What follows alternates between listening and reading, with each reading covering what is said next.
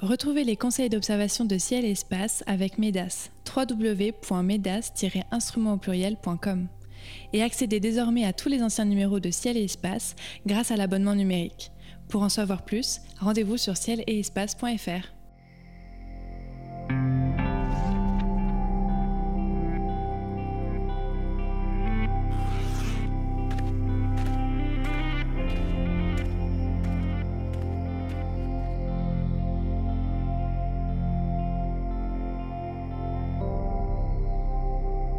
Bonjour et merci d'être à l'écoute des éphémérides radio de Ciel et Espace. Comme chaque mois, conseils d'observation, coup de cœur, conseils photo et récits astro seront au programme de cette émission. Elle démarre avec la liste des phénomènes célestes observables en ce mois de juin 2023.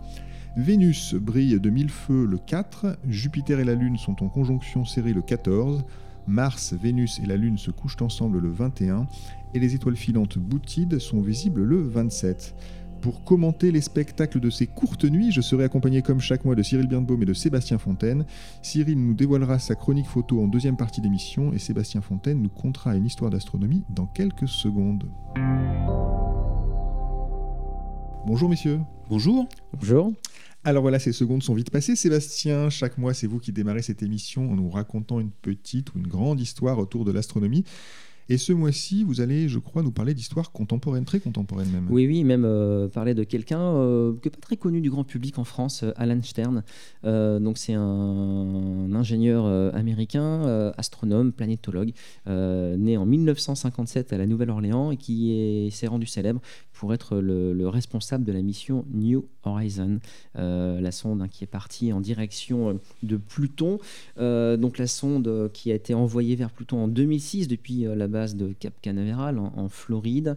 Et c'est euh, seulement euh, la mi-juillet 2015 que la sonde est arrivée réellement euh, aux confins quasiment du système solaire vers la, petite planète, la planète naine Pluton.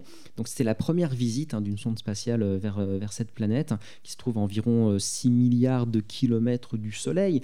une planète, rappelez-vous, hein, découverte par Clyde Tombaugh en 1930 depuis Flagstaff en Arizona. une planète qui accomplit sa révolution autour du Soleil en près de 250 ans, si vous dire qu'on est loin de, de l'étoile vous connaissez la petite histoire, hein. Pluton déclassé en 2006, j'y reviens pas. Mais ce qui est amusant, c'est que euh, Pluton est rétrogradé au, rang de planète naine en août 2006, finalement euh, euh, bah, quelques mois après que la sonde parte en direction de la planète Pluton. Donc les titres, c'est une sonde part vers la planète Pluton, puis à l'arrivée, euh, la sonde a atteint euh, quelque chose d'insignifiant aux confins du système solaire. Bon. Pas si insignifiant que ça, parce que les photos, par contre, ont, ah. rendu, quand même euh, justice à, cette magnifique, ce magnifique objet. Exactement. Objet, même double objet, puisque, comme vous n'êtes pas sans le savoir, Pluton est quasiment une planète double, ce qui est quand même assez, unique, hein, à ma connaissance, dans le système solaire.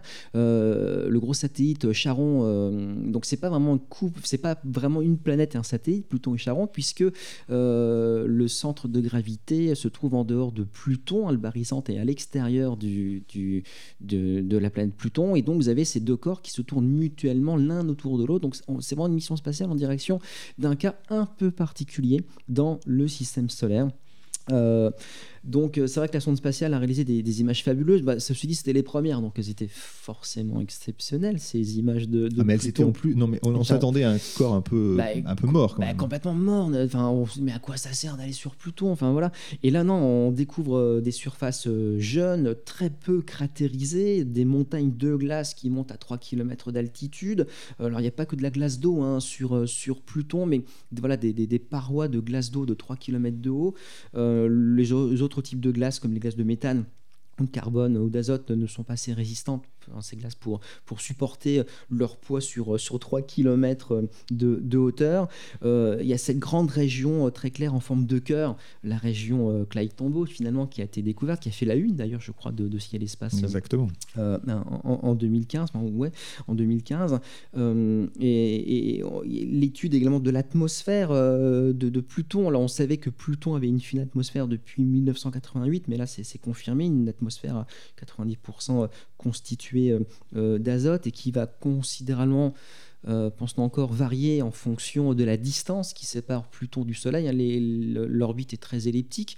Et d'ailleurs, vous vous rappelez que Pluton est parfois plus proche du Soleil que ne l'est Neptune, ce qui, encore une fois, fait de Pluton un astre tout à fait particulier et qu'il faut aimer la planète Pluton, moi je, milite hein, pour que Pluton retrouve son statut de, de, planète, au moins pour ces raisons historiques, mais c'est pas le sujet. Bref, euh, observer Pluton quand on est un astronome amateur, euh, c'est quand même assez délicat. Euh, magnitude 15, vous pouvez tenter le coup au moins avec un télescope de, 300 mm. Encore, vous ne verrez qu'un tout petit point perdu parmi les étoiles et un petit point qui va se déplacer très lentement par rapport aux constellations. actuellement, elle se trouve pas très loin euh, de l'amas globulaire euh, M75 dans le Sagittaire. Alors si vous êtes capable de retrouver l'amas globulaire, il n'est pas très compliqué à trouver. Eh bien, euh, pas très loin de l'amas globulaire, un des petits points que vous pourriez voir au télescope, eh bien, c'est Pluton. Et parmi plein d'autres points. Et voilà, parmi plein d'autres points. Parce qu'on est dans le Sagittaire, vers le centre de la galaxie. C'est vrai qu'il y a du monde, exactement. Très bien, merci beaucoup pour cette chronique où effectivement c'était de l'histoire contemporaine, mais de l'histoire c'est sûr puisque en fait ces images elles vont rester pour ah bah toujours. Oui, complètement. Premier astre à observer en ce mois de juin, Vénus qui étincelle. Euh, Cyril, on ne peut pas louper euh, Vénus en ce moment. Euh, et Vénus a une phase, c'est d'ailleurs Galilée qui l'a découvert, je crois. Oui, oui. Alors effectivement, on va pas pouvoir la rater puisque les magnitudes moins 4, enfin c'est un phare dans le ciel, hein, là, c'est le, le, point lumineux, très très lumineux, euh, c'est... Euh, que les gens prennent parfois pour un ovni. Oui, ou, oui, oui euh, c'est vrai, ou un ballon sonde, c'est bien Vénus que vous allez voir à la tombée de la nuit, là, et puis pour un bon moment, parce qu'elle est assez haute dans le ciel. et effectivement, c'est Galilée qui, qui le premier a fait ces observations, et, et d'ailleurs, ça a été aussi un, un des moyens de se dire euh, Ptolémée et Copernic avaient tort. C'est-à-dire qu'il y a bien un truc qui tourne euh, autour du Soleil et tout ne tourne pas autour. Enfin, Copernic avait raison et Ptolémée avait tort. Pardon, oui. Donc en fait, euh, oui, donc Vénus a des phases exactement comme la Lune, et euh, le 4 juin, je crois, on aura un beau euh, premier quartier. Avec quel instrument on peut commencer à voir les quartiers bah, une, petite lunette, ça marche assez bien. Hein. C'est-à-dire que si, si, vous avez une petite lunette de même d'enfant, là, une, 60 de, diamètre, 500 ou 600 de, longueur, un petit grossissement de 20 fois, et vous allez voir déjà un fin croissant.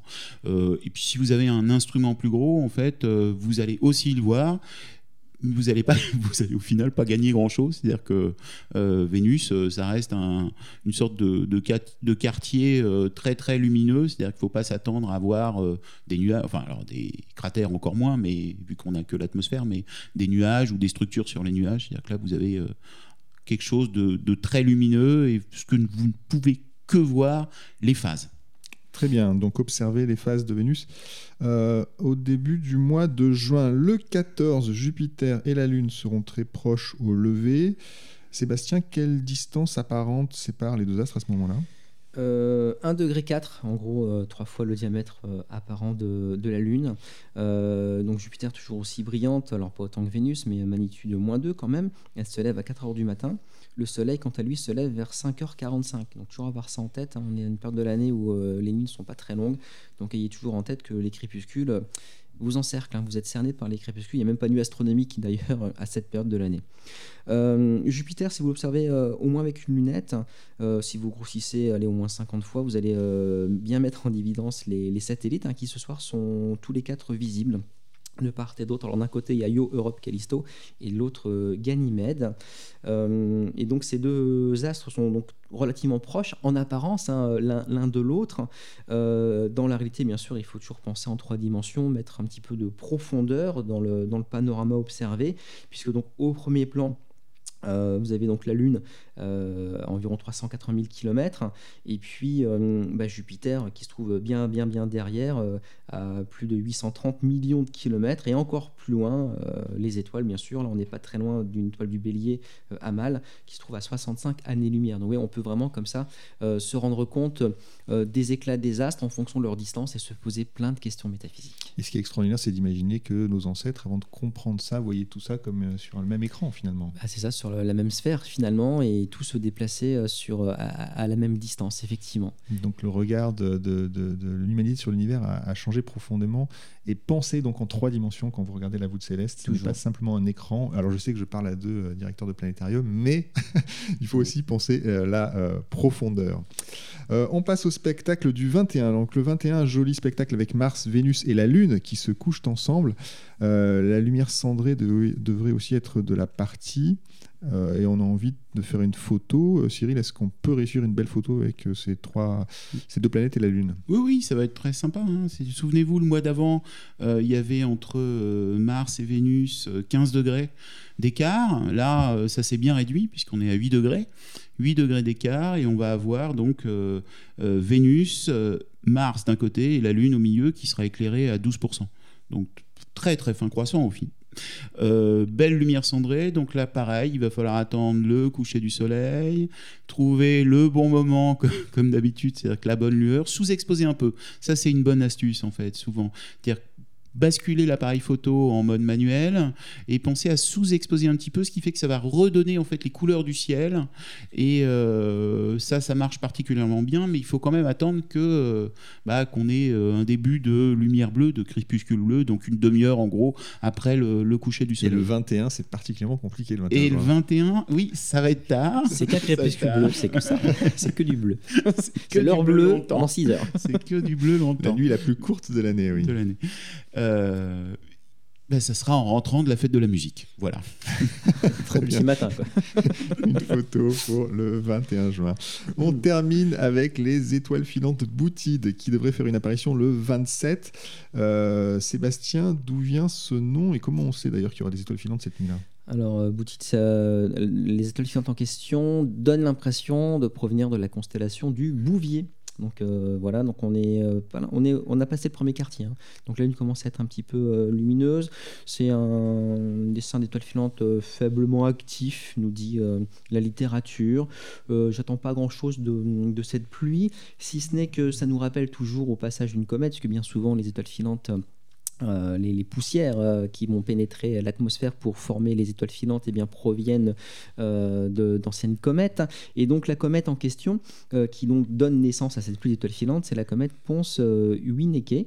Euh, donc c'est une comète qui a été découverte en 1819 par Jean-Louis Ponce, un astronome de l'Observatoire de Marseille. Et ce garçon euh, il a une, une histoire assez fabuleuse, un peu comme Humadson. J'avais parlé de ce muletier euh, du Mont Palomar, euh, non, de- du, du Mont Wilson, Wilson. de l'observatoire du Mont Wilson. Rappelez-vous, muletier au- au- à l'observatoire et il avait fini par être le collaborateur de Edwin Hubble. Donc c'est quand même pas rien. Et donc notre astronome marseillais, donc Jean-Louis Ponce, il était concierge.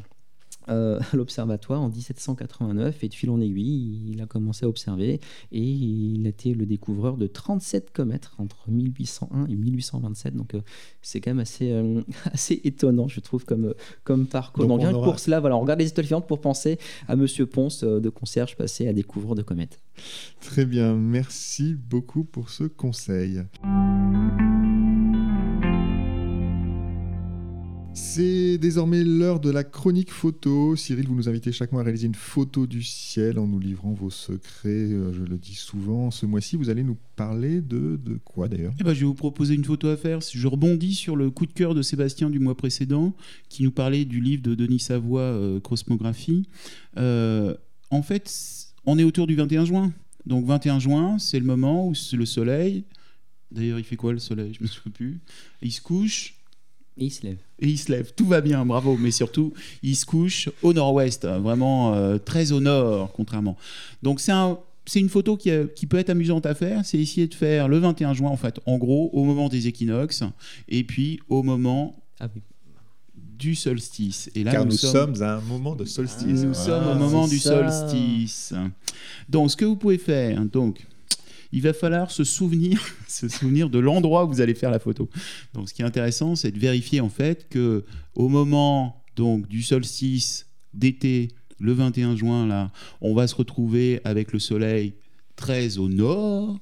Au moment des équinoxes, le soleil très à l'ouest. Et puis au moment euh, du solstice d'hiver, ce sera plus vers le sud. D'accord? Donc, que ce soit sur l'horizon ouest ou sur l'horizon ouest, selon qui se lève ou qui se couche. Euh, donc, ce que je propose comme matériel, c'est un pied photo, un appareil photo, un filtre solaire, euh, et puis ça devrait suffire. Donc, première photo à faire, enfin, premier choix, c'est le choix du lieu. Donc, si vous avez un jardin, ça peut être amusant de savoir exactement où se lève le soleil à tel ou tel endroit. Donc, il faut que ce soit quand même un petit peu dégagé. Donc, ce que vous pouvez faire, c'est une première image avant que le soleil se lève, de la position où vous allez mettre le trépied photo, parce que euh, donc trois mois plus tard, il va falloir le mettre au même endroit tout mettre bien à niveau. Je l'ai jamais faite cette photo. Hein. Je vais essayer de la faire. Donc on est en plein, en plein direct. C'est comme, ça, c'est comme ça que je ferai en tout cas. Du côté de Vannes en Bretagne. Allons-y, continuons. Dans le vent, dans le vent, dans le vent. Et à ce moment-là, donc ce que vous pouvez faire, c'est donc faire un panorama du lieu, donc sur un des horizons, que ce soit le matin ou le soir, enfin vous choisissez. Et euh, première image, donc le soleil par exemple n'est pas encore levé vous avez une découpe en fait du, euh, du, paysage sur fond noir. Ensuite, vous mettez le filtre solaire devant l'appareil photo, euh, et puis vous attendez tout simplement que le soleil se lève. Et au moment où le soleil se lève, vous faites une première image. Vous allez pouvoir faire un sandwich comme vous n'avez rien déplacé. Vous pourrez faire un sandwich donc du panorama sur laquelle vous rajouterez le disque que vous avez pris en photo du soleil, parce qu'au moment, la photo qui a été prise avec le filtre solaire, vous avez en fait un fond noir et un petit disque rond. Enfin, un petit disque rond, oui, bien sûr. Un petit disque jaune, par exemple. Et donc, vous faites un sandwich et vous avez la position précise à la date euh, de, du lever, par exemple, et vous pouvez faire la même chose sur le coucher. Et puis, vous pouvez vous amuser à faire tous les deux jours, par exemple, la même photo et ce qui vous permettra de voir en fait le déplacement du soleil, c'est-à-dire que si vous êtes avant le 21 juin, bah, il continue à avoir tendance à aller de l'ouest au nord, et après il redescendra dans l'autre sens. En fait, à ce moment. Alors c'est pas forcément au moment des solstices le meilleur moment, parce qu'en fait le déplacement sur l'horizon euh, en azimut est pas énorme, mais vous verrez en attendant euh, peut-être trois jours, euh, vous verrez le, décalage. Voilà.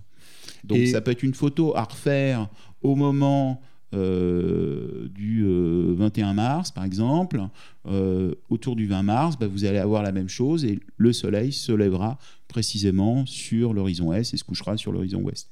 Et vous allez pouvoir déterminer comme ça les points de lever et de coucher du soleil aux extrémités. Donc vous nous proposez de faire quatre photos, disons, deux équinoxes, deux solstices. deux équinoxes, a priori, ça va être, ouais, en ne bougeant surtout pas.